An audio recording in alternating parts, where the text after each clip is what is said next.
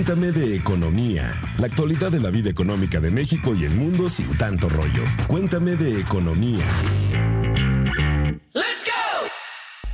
Este episodio es presentado por Bien Seguro de Interprotección. Hola amigos de Cuéntame de Economía, soy Dainzu Patiño, reportera de Economía en Expansión. Hoy iniciamos nuestro podcast con una pregunta para mis colegas Alex Bazán, que es el editor de Economía, Luz Elena Marcos y Pepe Ávila, que son mis colegas reporteros. Ahí les va la pregunta que les quiero hacer. ¿El dinero o la felicidad? Hola Dain, hola Luz, hola Alex. Híjole, está difícil, está complicada la, la pregunta, pero pues me voy con el dinero porque de felicidad no pagas la despensa y no pagas las cuentas, así que me quedo con el dinero. Hola a todos, eh, hola puede escuchas Alejandro Dainzu Pepe. Hoy pues aunque no quisiera, coincido con Pepe. Prefiero mucho más el tema del dinero eh, que, que, la felicidad. Me parece que más que, que la felicidad o que más que ser algo interesado, pues el dinero termina resolviendo muchos de las muchas necesidades que al final del día te van a dar más que felicidad, a mí tranquilidad. Hola Daichu, hola Luz, hola Pepe. Chicos, me han defraudado. Su respuesta me ha dejado anonadado. Pero bueno, si a ustedes les importa más el dinero, los ricos también lloran porque yo voy por la felicidad. Ya que ustedes mencionan el dinero y, y, no está mal, la, la verdad no está mal, ¿A poco no ahora que hemos estado en casa nos hemos dado cuenta del trabajo que nos ha costado conseguir lo que tenemos? Poco, mucho, pero es nuestro. ¿A poco no, Pepe? ¿A poco no, Luz? ¿A poco no, Daisu? Pero es muy importante saber que estando en casa por el confinamiento existen riesgos que pueden dañar nuestro patrimonio e incluso nuestra seguridad. Escúcheme bien, chicos, escúcheme bien, por escuchas. Tengo algo que sugerirles. Evítense sorpresas desagradables y contraten bien seguro, con el que pueden asegurar el equivalente a 50 mil pesos del contenido de tu hogar, como electrodomésticos, muebles y equipos móviles, además de contar con servicios de plomería, electricidad y cerrajería, y hasta robo. Así que está buenísimo. También cubre laptops, tablets, consolas de videojuegos y los accidentes en equipos móviles.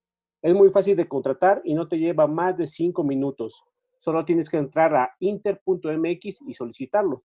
Aparte, tu reembolso te llega como máximo en tres días, así que estás protegido.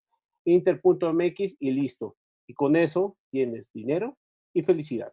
¿A poco no, Jimens? Perfecto, y entonces así tienes el dinero y la felicidad. Yo pensé que eran menos materialistas, mis queridos Pepe y Luz, y a, lo mejor ahí eh, Jimens ya salió un poquito más a, salir por el balance entre el dinero y la felicidad.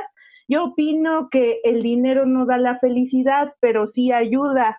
Yo explico esto, digamos que, bueno, a lo mejor como sí, justamente consideraba Luz y Pepe, si no tienes un ingreso en tu familia, no puedes tener acceso a bienes, pues básicos sencillamente, ¿no? Y es como, algunas de las situaciones que vamos a tratar en este programa y les voy a contar por qué les hice esta pregunta. La pregunta se las hice porque hoy vamos a platicar sobre la propuesta del presidente Andrés Manuel López Obrador de tener un índice alterno al que mide el Producto Interno Bruto o el crecimiento económico y que este incluya más aspectos, mm, pues digamos, subjetivos y para que pueda reflejar que hay desarrollo y bienestar en el país. ¿Qué les parece si para iniciar desde un concepto básico nos vamos a escuchar nuestro diccionario económico expansión? Diccionario económico de expansión. PIB o Producto Interno Bruto.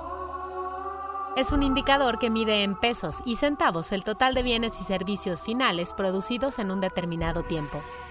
Con información del Centro de Estudios Espinosa Iglesias.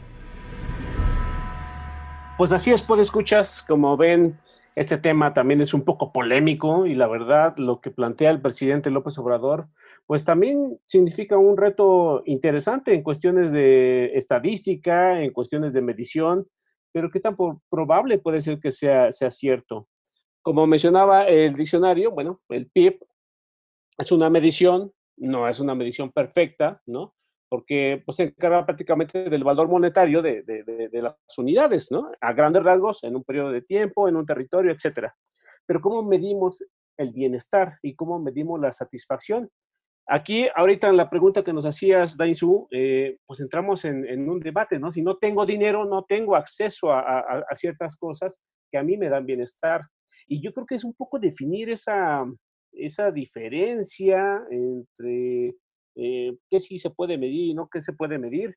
Eh, el presidente menciona mucho que hace mucha alarde de la felicidad, pero no sé qué tanto se pueda medir la felicidad, porque la felicidad es una emoción, y yo puedo estar feliz hoy y hoy me hacen la encuesta, o puedo estar feliz mañana y no feliz hoy y hoy me hacen la encuesta. No sé qué ustedes eh, opinen. Bueno, ya ven que la OCDE también hace estudios como eh, cómo va la vida, donde también ranquea aspectos eh, sobre, sobre, este tipo de, situaciones, ¿no? Y el bienestar, pues yo lo veo con alimentación, con salud, con educación, este, no sé, yo creo que es muy complicado, pero este, ¿Ustedes qué opinan? A ver, quiero preguntarle primero a los materialistas Pepe Ávila y Luz Marcos. Pues mira, incluso no podemos olvidar que a nivel internacional se hace un ranking también de cómo están, qué tan felices son los países. Y ahí, curiosamente, eh, pasa una situación peculiar. Los países con menores ingresos suelen ser los que están más arriba en este índice de felicidad. Y, por ejemplo, aquí en México, el INEGI ya también tiene algunos años midiendo esta situación de bienestar. En la, misma página del INEGI eh, te dice, mide tu bienestar. Y te hace preguntas como, la número uno es, indica qué tan satisfecho o satisfecha te encuentras actualmente con tu vida, ¿no? Y hace cinco años, ¿qué tan satisfecho te encontrabas con tu vida? Y así viene una serie de preguntas también por ejemplo, de las siguientes frases indica qué tan de acuerdo o en desacuerdo estás con cada una. En general me siento bien con respecto a mí mismo o a mí misma.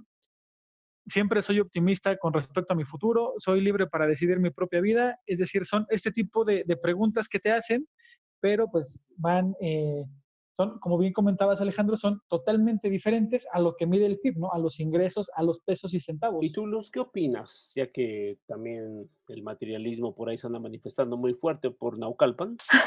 pues yo opino que sí tiene que haber como, como un equilibrio entre los ingresos, lo que mencionaban de que México ha sido uno de los países, ha salido arranqueado entre uno de los países como más felices Y bueno, a mí me parece que tiene que ver con, más con, unos, con un aspecto de que a la gente no le gusta reconocer que no es feliz, más que realmente lo sea. Eh, no sé si sea más la presión de que una persona te vea con cara de, ¿en serio no eres feliz en tu vida? ¿Qué te falta si tienes todo? Y es más un tema de presión social más que de que verdaderamente se sienta feliz. Yo creo que a raíz de la propuesta del presidente Andrés Manuel López Obrador, que decía pues justamente de generar un índice alterno, a lo mejor eh, tuvo diferentes respuestas de diferentes especialistas, ¿no?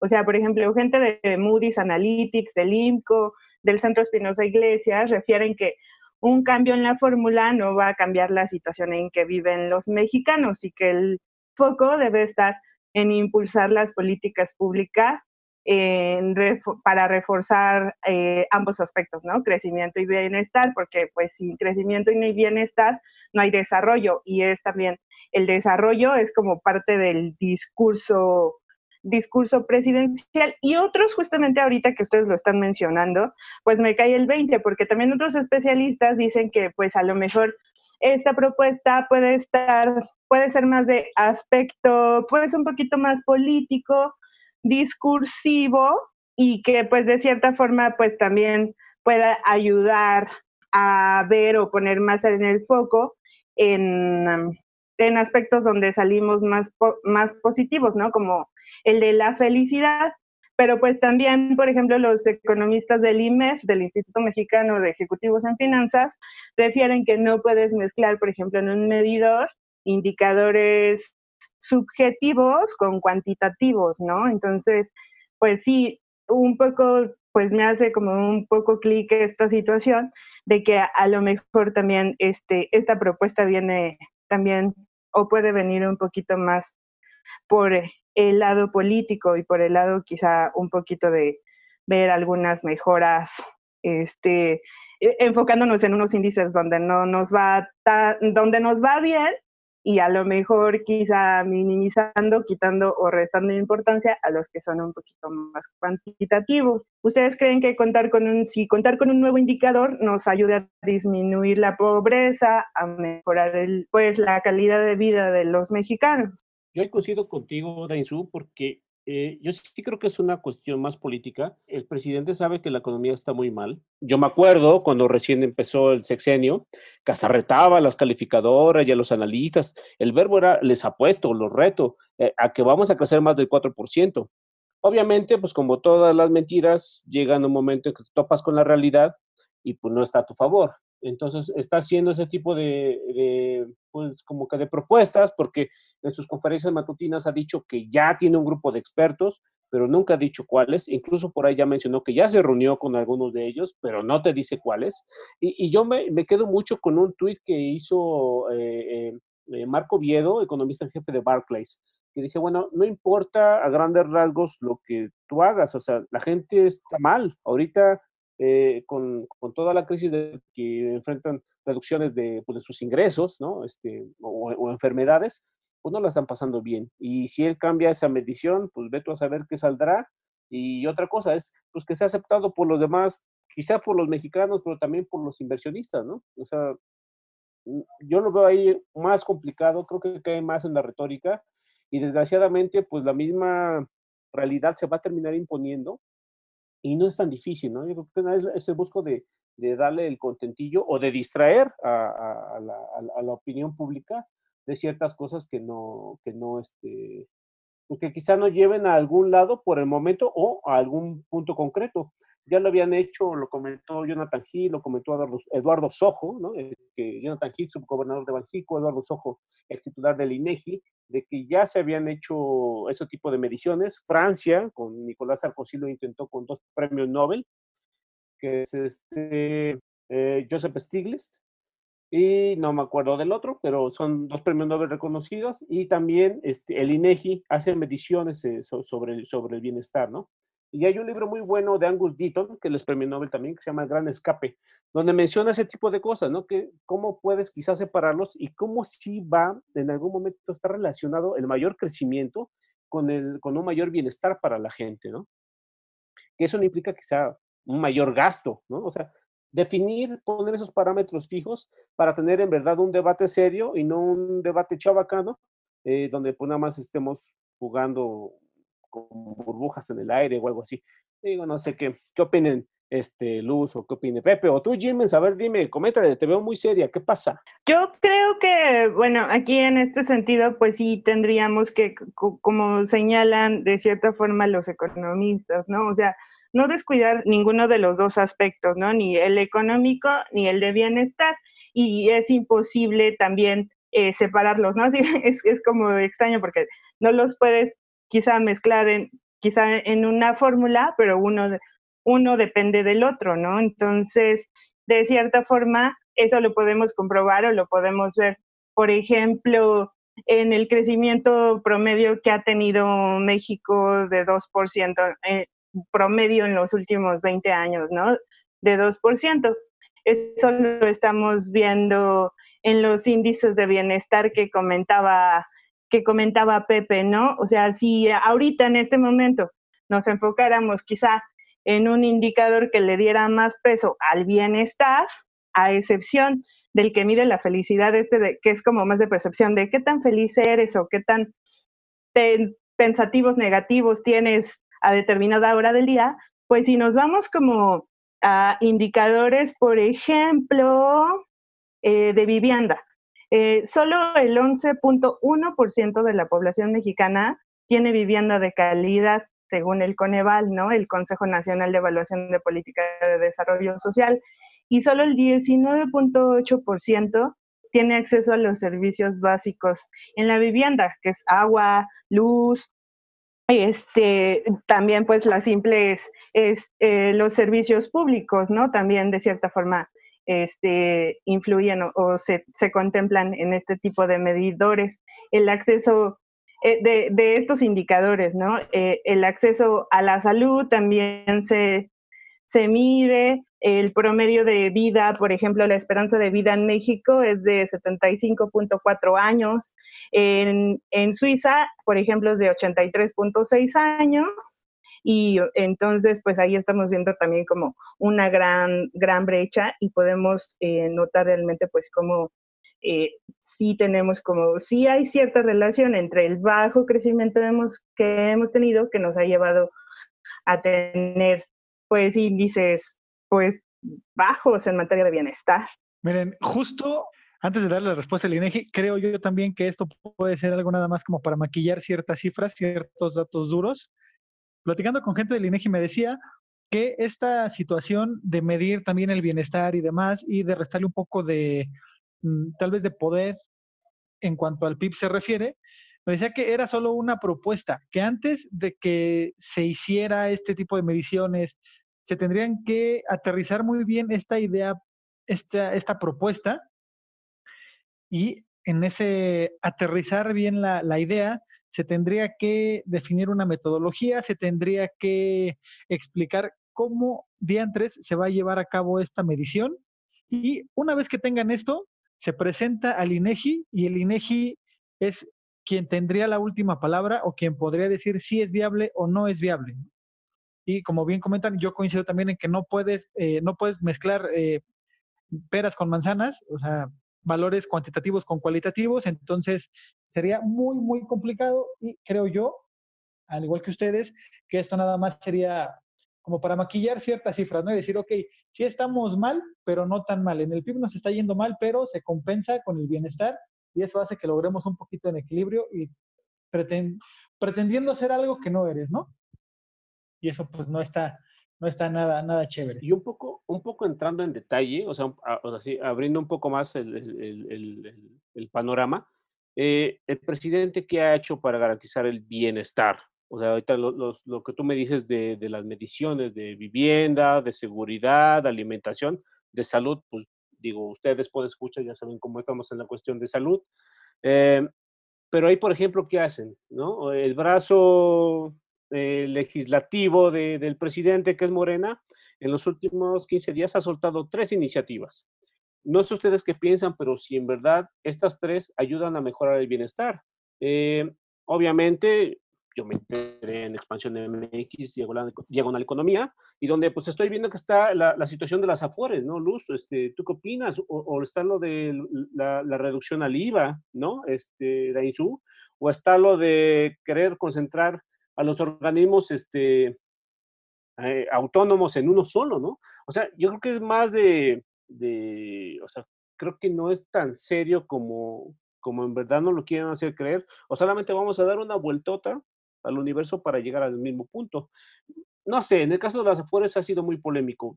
¿O no, Luz, qué opinas? Así es, Alejandro. La iniciativa que ha propuesto Morena es que en tema de pensión tú puedas retirar 13.300 pesos de tu cuenta de Afore.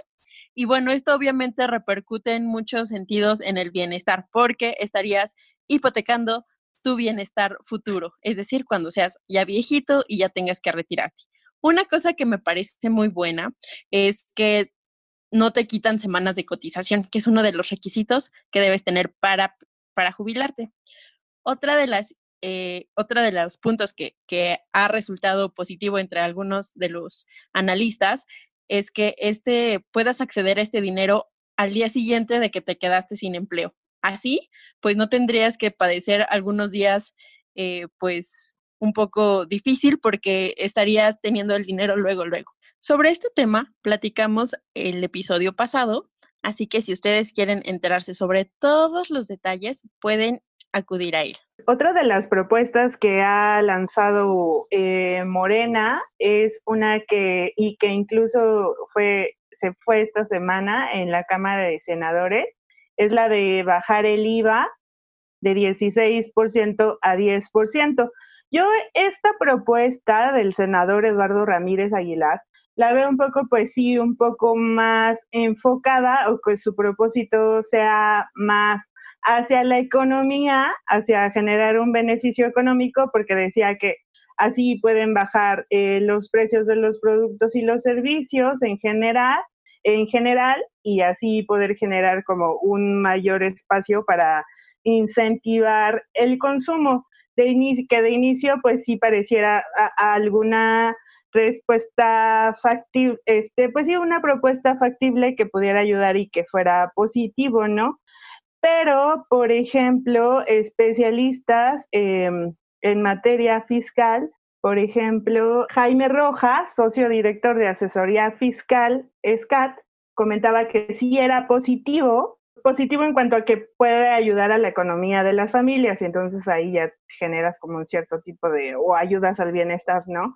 Pero eh, encontraba un tope, que era que para que pudiéramos ver reflejado esa reducción del IVA, la misma informalidad en la que se desarrolla la economía mexicana, pues impediría ver esa baja en los, en, los precios, ¿no? Y bueno, pues también vamos a considerar que gran parte de la población mexicana, pues también va y adquiere sus, y, sus productos y también servicios en el sector informal, ¿no? Entonces, de cierta forma, pues a lo mejor si es un beneficio que pueda ayudar económicamente, Marco Viedo de Barclays explicaba que la propuesta pues ayuda, ayuda más a, a las clases media alta porque son los que más consumen, ¿no? Y pues también de cierta forma son los que consumen más en el mercado formal. Eh, parte de este trío de propuestas que ha llevado Morena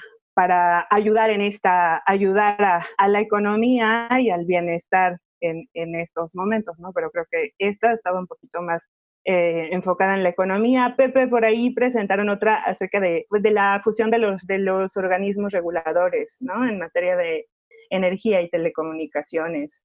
Así es, aquí la bancada de Morena, la cual coordina el senador Ricardo Monreal, propuso que el Instituto Federal de Telecomunicaciones, el IFT, la Comisión Federal de Competencia Económica, la COFESE, y la Comisión Reguladora de Energía, la CRE, se fusionaran o se juntaran en el que él llamó el Instituto Nacional de Mercados y Competencia para el Bienestar, el INMECOB. Y según la propuesta del partido Morena, este organismo tendrá como su principal objetivo garantizar la libre competencia y concurrencia, así como prevenir y combatir los monopolios en los sectores de telecomunicaciones y radiodifusión. También eh, tendrá eh, a su cargo el desarrollo eficiente de la radiodifusión y las telecomunicaciones y fomentará el desarrollo eficiente del sector energético y protegerá los intereses de los usuarios y propiciará una adecuada cobertura nacional. También eh, aquí Monreal dijo que esta iniciativa viene eh, en línea con los compromisos que México firmó dentro del TEMEC con Estados Unidos y Canadá. También hay que recordar que hace la semana pasada, el jueves, si la memoria no me falla, el presidente Andrés Manuel López Obrador dijo que respaldaba esta iniciativa siempre y cuando eh, representara ahorros para el erario. Recordemos que el gobierno ha tenido mucho la bandera de la austeridad eh, republicana, ahora ya convertida en pobreza franciscana, como uno de sus eh, principales estandartes en, la actual administración. Entonces, pues ahí está esta propuesta. Puede ser buena.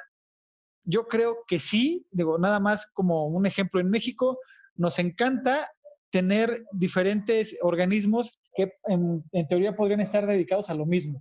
Un ejemplo, tenemos a la CONADE, la Comisión Nacional de Cultura Física y Deporte, y la Confederación Deportiva Mexicana, la CODEME.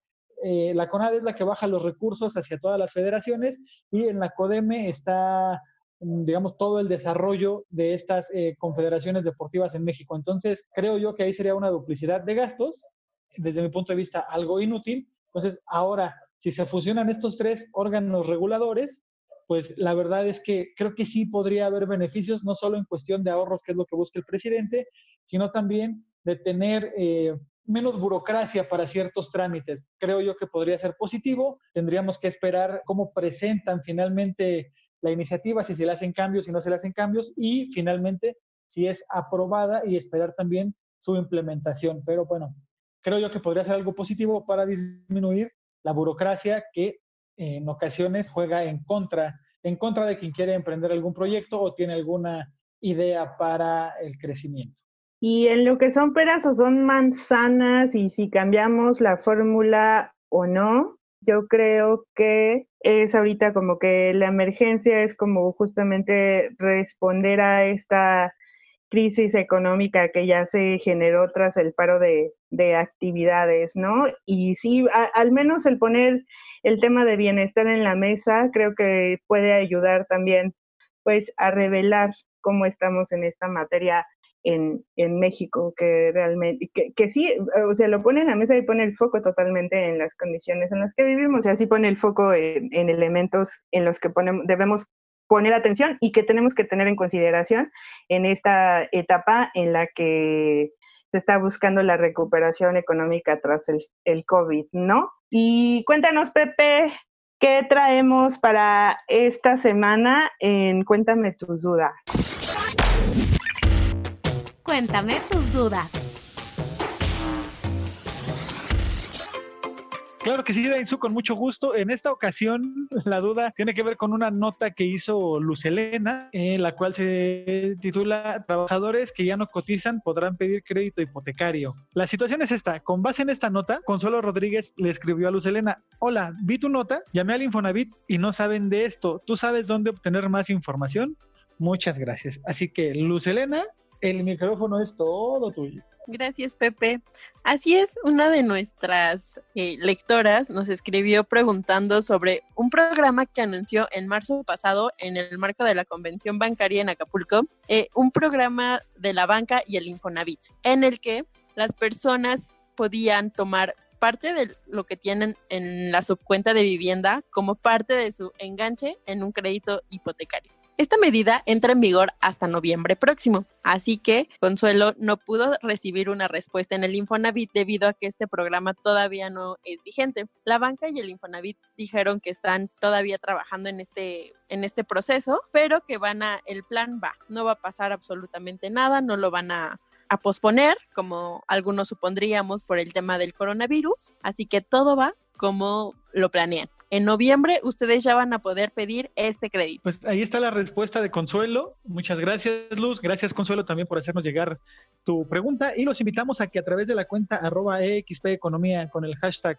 Cuéntame tus dudas, nos hagan preguntas o si tienen alguna duda, quejas, comentarios, sugerencias acerca de este podcast o de alguna de las notas que ven en expansión.mx, diagonal economía o dinero, pues con todo gusto nos las hagan llegar. Aquí nosotros las vamos a leer y les vamos a dar respuesta lo más pronto posible.